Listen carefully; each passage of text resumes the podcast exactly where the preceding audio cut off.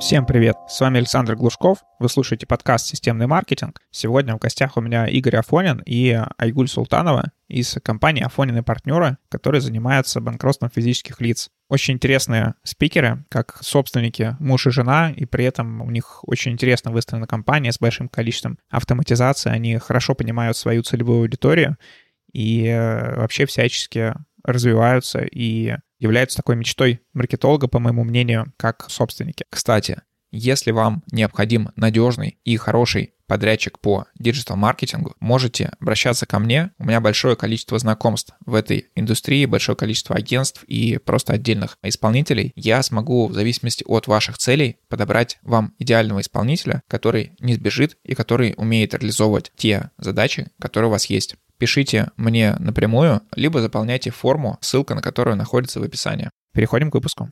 Игорь Альгуль, привет.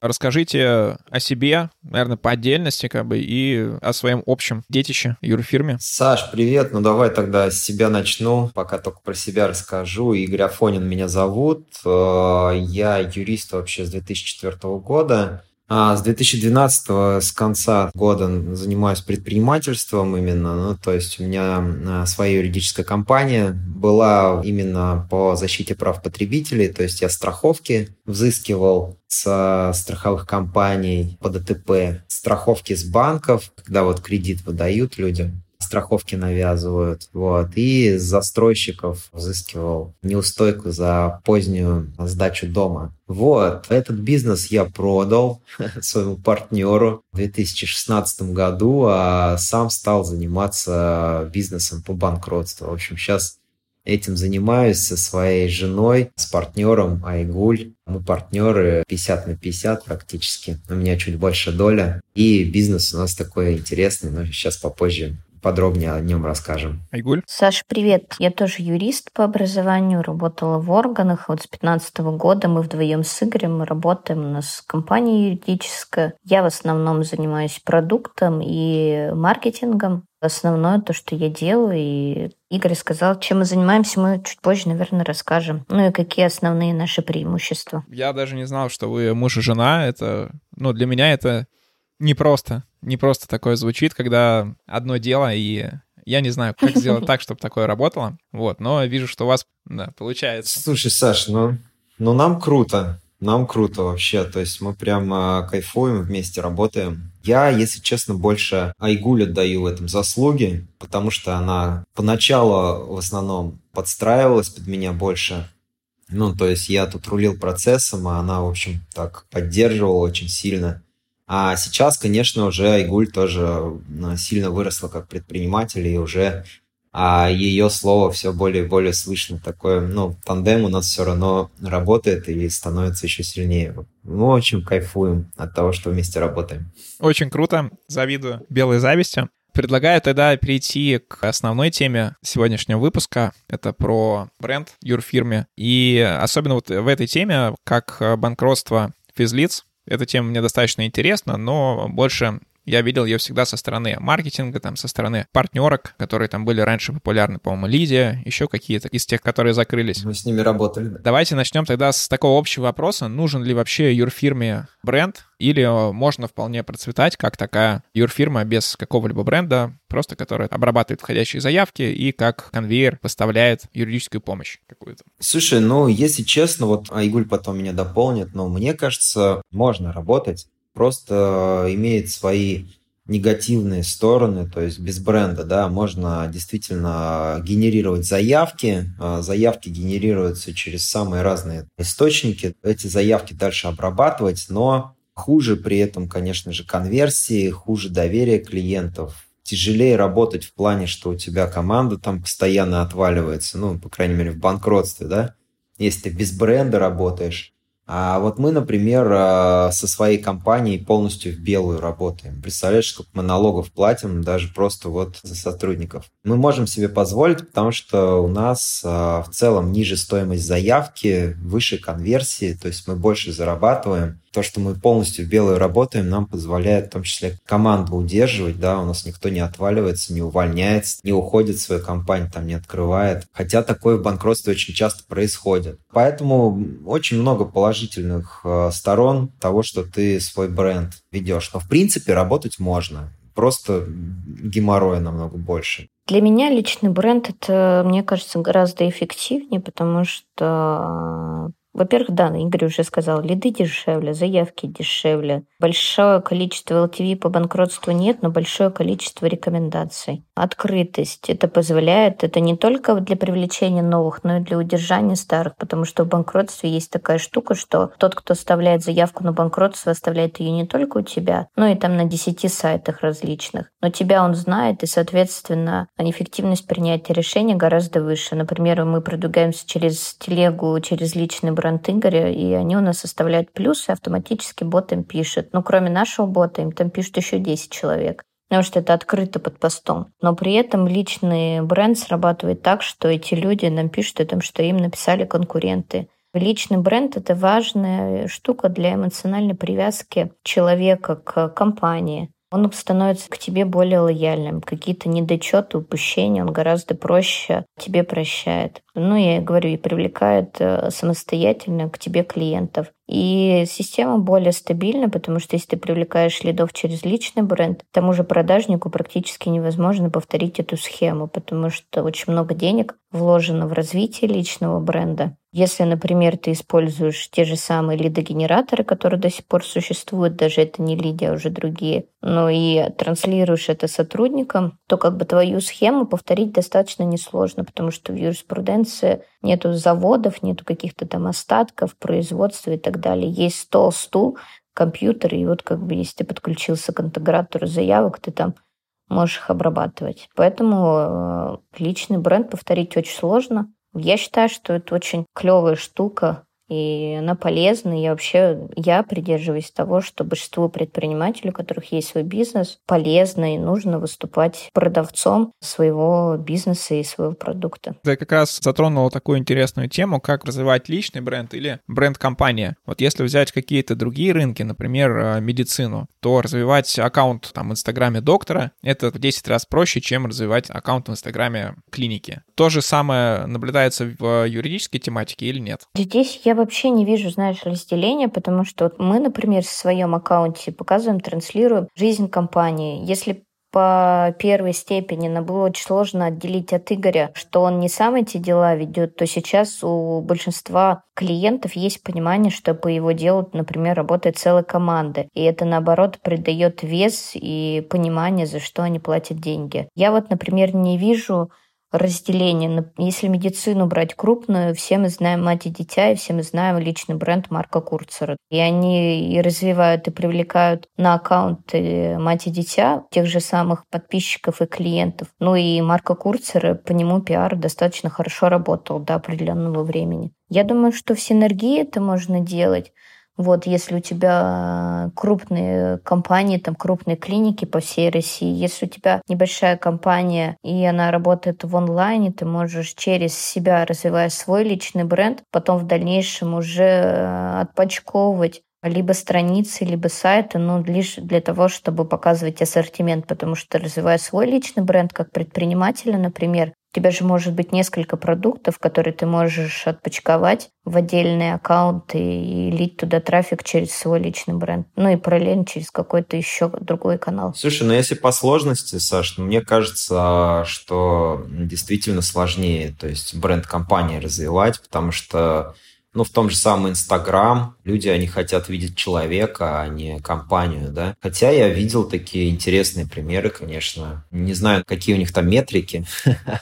Вот. Но в личном бренде метрики хорошо работают, конечно. Ну, есть эти примеры, но там в любом случае те же лерчики кстати, Инстаграм запрещен, да и признан экстремистским, они развивали личный бренд, и после этого уже развивали бренд косметики. Соответственно, развив личный бренд, гораздо проще развить э, бренд компании. Ну да, либо как Лерчик развить много различных компаний, много различных направлений. Ну да, но она развивала через... Сначала она развила себя, как личный бренд и уже через себя начала транслировать то, чем она занимается. Да, согласен. Тогда давайте поговорим про каналы привлечения клиентов. Вот я эту тематику, когда анализировал, я натыкался, по-моему, кстати, тоже на подкаст. Это вот, по-моему, Рыжая, у нее прозвище. Угу. Яна Рыжая. Яна Рыжая, да. И, в принципе, я исследовал, что она делает. Видел, что там в этой тематике неплохо работает такой типа SMM, там таргет, в отличие там от каких-то юристов по уголовному праву, здесь хорошо работает таргет, потому что люди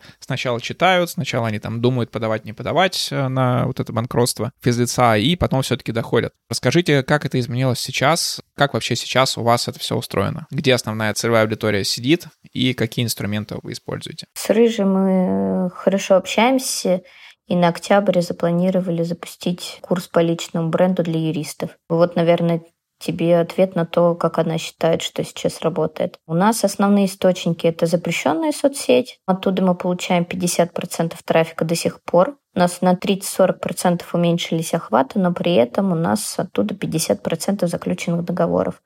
Это через личный бренд, через рекламу у блогеров. Ну и вот сейчас очень хорошо рилсы у нас продвигаются. У нас с одного рилса в 60 тысяч просмотров пришло где-то 300 диалогов. И второй по весу это Телеграм, но там сложнее немного. Но мы в феврале, как раз-таки в начале марта, начали делать свой Телеграм-канал. Сейчас около 29 с копейками, почти 30 тысяч подписчиков. И оттуда тоже идет удельный вес, ну, где-то 40% договоров, заключенных с телеги. Из телеги чуть поменьше личного контента, чуть больше профессионального. Та же самая реклама у блогеров. Вот, это два основных источника. Есть еще YouTube, там есть, например, Наталья Котряева, у нее там процентов 70 идет с Ютуба. У нас тоже есть Ютуб, но не меньшее количество трафика. И тестируем мы сейчас Яндекс. Яндекс.Дзен запретили выдачу банкротства. Яндекс и ВК мы тестируем, но с ВК гораздо холоднее трафик, чем с личного бренда. С ВК сегодня анонсировали изменения. Мы планируем, возможно, по аналогии действовать э, как по Телеграму и по запрещенной сети через личный бренд и через закупку у блогеров. Ну, если вот то, что они анонсировали сегодня, более удобную ленту, если это на самом деле будет работать. Ну, а пока вот у нас два основных источника трафика — Telegram, Instagram. Классно, это пополняет мою копилку тех тематик, которые успешно зашли в Телеграме. Интересно, а сам маркетинг вы делаете руками или у вас есть подрядчики? У нас э, отдел по маркетингу, там пять человек, э, и плюс еще несколько подрядчиков, есть разработчики, есть один разработчик э, по дашбордам автоматизации, есть один разработчик по чат-ботам в Телеграме, и, ну, плюсом есть э, таргетолог ВК мы тестируем, и э, в Яндексе директолог тоже мы тестируем. Основной штат получается у нас в команде маркетологов. А если бы вам необходимо было найти маркетолога, внешнее там какое-нибудь агентство или, может быть, фрилансера, на что бы вы смотрели? То есть я, например, как маркетолог работал из юридических тематик с патентным правом, товарными знаками и так далее. И видел, что там, например, то, что вот вы рассказываете, то, что есть ваша тематика, оно сильно отличается от того, что делали мы там. Там хорошо работает Яндекс Директ и вот такие прямые истории. Мы, во-первых, смотрим кейсы, какие кейсы есть, какие результаты, и очень важно по подрядчикам, как долго с ними работают другие заказчики, потому что если кейс заканчивается одним месяцем, я как предприниматель делаю вывод, что предприниматель, который заказывал у него услугу, не был удовлетворен качеством заявки, там ну что-то как бы не получилось.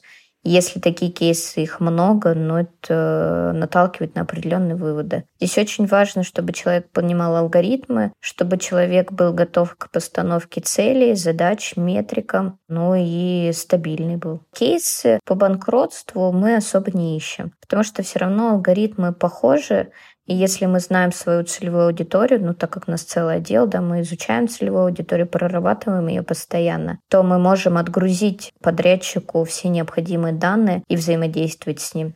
Важны личностные качества и профессиональные в плане самоорганизации. Отлично. Игорь, может, дополнишь что-то? Да, единственное могу сказать, что у нас э, в банкротстве все это тоже работает, и Яндекс Директ, и контекст, и эти, как у РСЯ, там, и все остальное. Просто нужно по-другому продажи настраивать. Я просто э, принял решение еще где-то в 17 в 17 или 19 я не помню уже году, что я хочу работать по всей России, при этом я не хочу офисы открывать. То есть я хочу удаленно продавать, удаленно вести дела. Так и получилось. У нас в Уфе один офис, мы по всей России продаем. Через Директ это невозможно сделать, потому что там заявка, ну вот если взять терминологию маркетинга, она горячая, да, то есть там человек ищет уже исполнителя, вот, но его эмоциональная привязка там а, к кому-то нулевая. Ну, то есть у него открыто 10 вкладок, и он ищет себе уже просто того, кто сделает ему банкротство.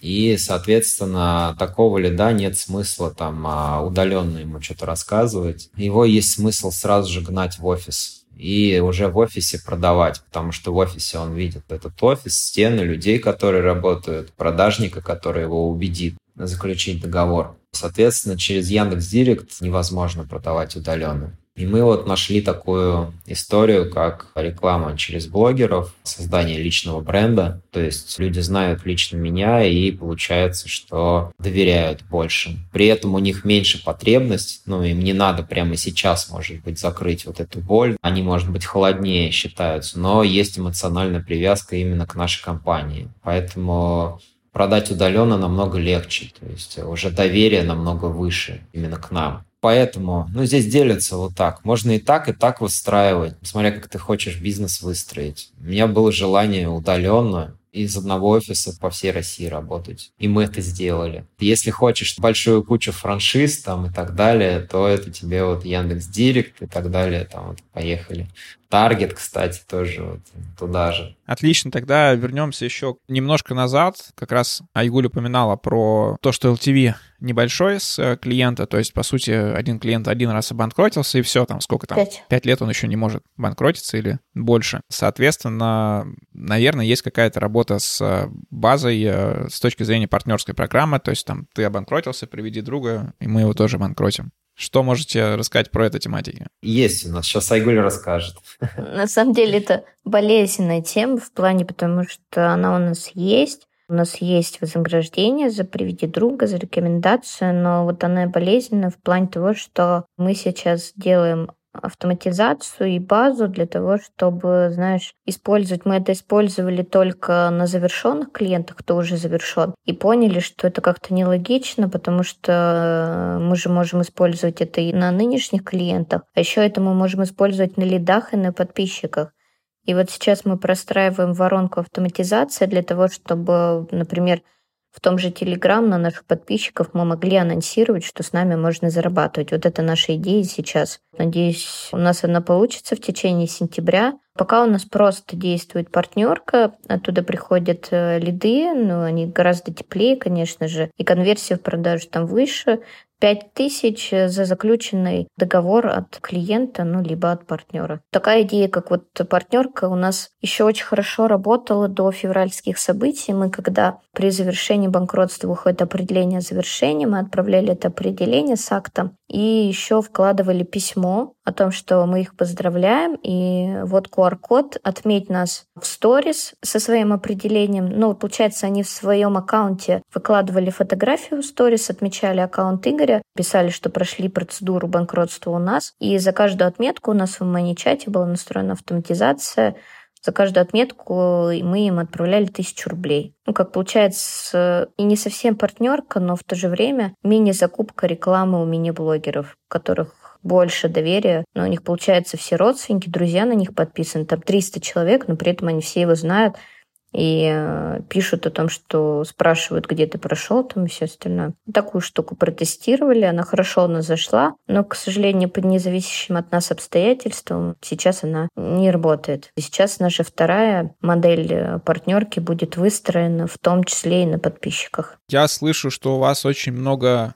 каких-то различных автоматизаций, вот такого тестирования гипотез классического. Это классно, не часто такое встречаешь, ну, я, по крайней мере, не часто такое встречаю, там, среди клиентов или каких-то знакомых. Можете подробнее рассказать, какая у вас есть автоматизация в отделе маркетинга или там в отделе продаж, какие-то взаимодействия между ними? Да, Саша, их достаточно много, даже если начиная с переписки. Мы, когда только Инстаграм официальный свой API дал на 10 компаний, которые начали тестировать, мы добились того, что мы попали в первый пул тех, кто тестировал ManyChat. Нас ManyChat к себе взяли. Тогда, когда ни у кого не было, у нас уже была автоматизация автоворонки в ManyChat в Инстаграме, запрещенном в России. И получается, что у нас есть квалификация лида. В Инстаграме у нас, например, если лид меньше 300 тысяч долг, там задаются 4 или 5 вопросов, и если долг меньше и не подходит, ему уходит полезный материал, но при этом менеджеру колл-центра этот лид не передается такая автоматизация есть. Но получается у нас круглосуточно, оставляя плюс под постом или на сторис или в Reels, человек может получить мини-консультацию от бота и получить полезные материалы без участия человека. Вот. Есть интеграция с телегой, но она более простая, потому что телега еще с урезанным функционалом. Все это стекается в Bittrex э, по источникам трафика. Дальше Игорь, наверное, по воронке продаж расскажет автоматизацию в Битриксе. Да, стараемся все автоматизировать. В общем, ну, естественно, все автоматически попадает в CRM-систему. Это у нас еще с 2016 года. И, соответственно, дальше уже идут э, различные автоматизации, типа общения с клиентом начиная от приветственной э, сообщения в WhatsApp, вот, и дальше по воронке, если он перестал отвечать, ему определенная воронка идет воронка над дожем, то есть у нас а, есть а, этапы продаж, и через каждый этап проходя, он получает определенного вида сообщения, WhatsApp, опять же, направленный на то, чтобы он быстрее перешел на следующий этап. На каждый этап у нас а, дожим на следующий этап. Вот. Ну и, соответственно, это тоже помогает продавать, увеличивает конверсии, естественно. Все, что можем, стараемся автоматизировать. Еще финансовую систему сделали, там тоже все из, из нашей CRM-системы туда клиенты попадают, и там уже ведется по ним, в общем, работа но все тоже автоматически попадает со всеми оплатами, со всем остальным, того, чтобы ничего не терялось. Еще мы сейчас делаем дашборды по эффективности сотрудников. Вот дошли у нас руки как раз-таки автоматический подсчет в отделе продаж, конверсии, сколько лидов попало на продажников, средний срок сделки. По юроделу все то же самое, сколько длится сделка. Ну, потому что мы работаем полностью в CRM-системе от начала создания лида, и лид тем более руками не создается, и до завершения процедуры у нас все есть. И переписки, и звонки, и статусы, все онлайн находится. Ну и, соответственно, звонки у нас пишутся, IP-телефонии, все переписки пишутся, сообщения в WhatsApp, э, сообщения в Telegram, тоже это все подтягивается в карточку лида, а потом в карточку сделки. И мы замеряем эффективность сотрудников, сделали дашборды по юроделу, в августе они тестируются. Сейчас делаются дашборды по отделу продаж, они практически готовы, ну и, соответственно, по маркетингу разрез от эффективности источника, сколько мы потратили, сколько лидов зашло, сколько договоров заключили. И мы сейчас еще пытаемся сделать эффективность рекламы у блогеров. Ну, это нам будет помогать для того, чтобы повторно рекламу мы запускали. Вот, ну и всякие штуки мы стараемся на самом деле автоматизировать, чтобы было меньше ручного труда, но чтобы контакт с клиентом был постоянный. Супер, звучит вообще как такая мечта маркетолога, когда владельцы бизнеса вот, ну, настолько сами в это погружены, и им нравится всем этим заниматься и выстраивать эти системы. Да, мы стараемся. Спасибо за выпуск. Да, было очень круто. Напоследок расскажите, наверное, какие-нибудь лайфхаки из э, того, как стать такими собственниками. Лайфхаки как? Может, вы учились на своем опыте или учились где-то еще? Я, в общем, э, хотел стать предпринимателем еще со школы, было желание, вот. Потом я пошел на юридически, естественно, учиться, но потому что не знаю, где там эти предприниматели учатся старался как-то юристом работать. Вот. Потом, а, по-моему, в 2000 сколько мне там, 22 года было, 27, ушел, в общем, я из компании, в которой работал, и старался фриланс делать, вот, и где-то 5 лет, по-моему, я пытался сделать свой бизнес, у меня не получалось, я делал, у меня две компании я открывал, прям даже название, все, они у меня закрывались, вот, я все равно старался, старался, и у меня в 2013 году получилось. Вот, вот такой лайфхак. Пять лет непрерывных попыток. Вот. Как-то так. Просто пытайтесь и не сдавайте. Да. А я тоже хочу сказать, подождите. У меня тоже есть лайфхак. На самом деле, Игорь скромничает. Это, наверное, постоянное развитие и обучение. И не забрасывать, какая бы ситуация ни была. Нельзя забрасывать собственное развитие и развитие сотрудников и помощь ну, во-первых, моральная помощь своим сотрудникам в любых ситуациях, там, с пандемией и со всем остальным. А во-вторых, это собственное развитие, Потому что вот, например, за этот год только у тебя, Игорь, сколько было? Три обучения, да? Четыре завершенных? Да, я тоже, например, два завершила, из них там пятимесячный курс в Сколково, где там по неделе ты живешь в самом Сколково, курс для предпринимателей. Поэтому я вижу, что основной лайфхак — это развитие и внедрение того, что ты изучаешь, хотя бы если ты будешь внедрять 10% из того, что ты чему научился, то тогда я думаю, что в этом есть секрет успеха. Всем спасибо за внимание.